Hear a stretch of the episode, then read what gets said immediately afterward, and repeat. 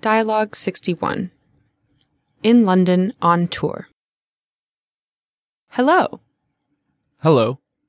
Glad to see you. Haven't seen you for ages. How are you doing? I'm glad to see you too.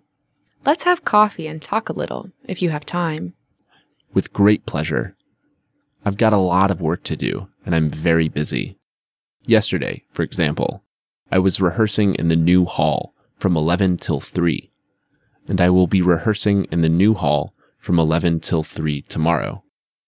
And I've got a performance every evening. We are on tour, you know.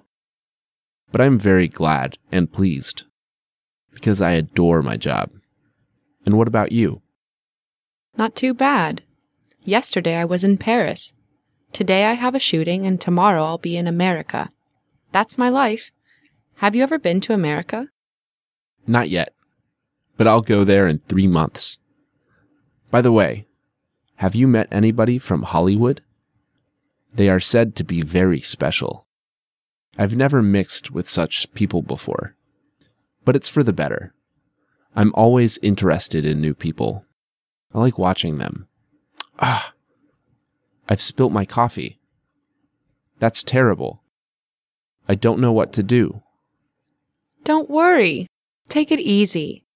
We will go to the shop and buy you a new stunning t shirt.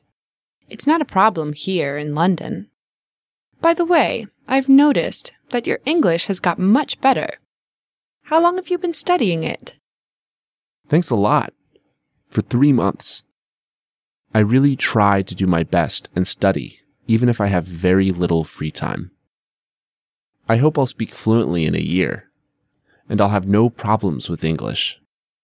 As usual, let's hope for the best. Well, let's go shopping? With great pleasure.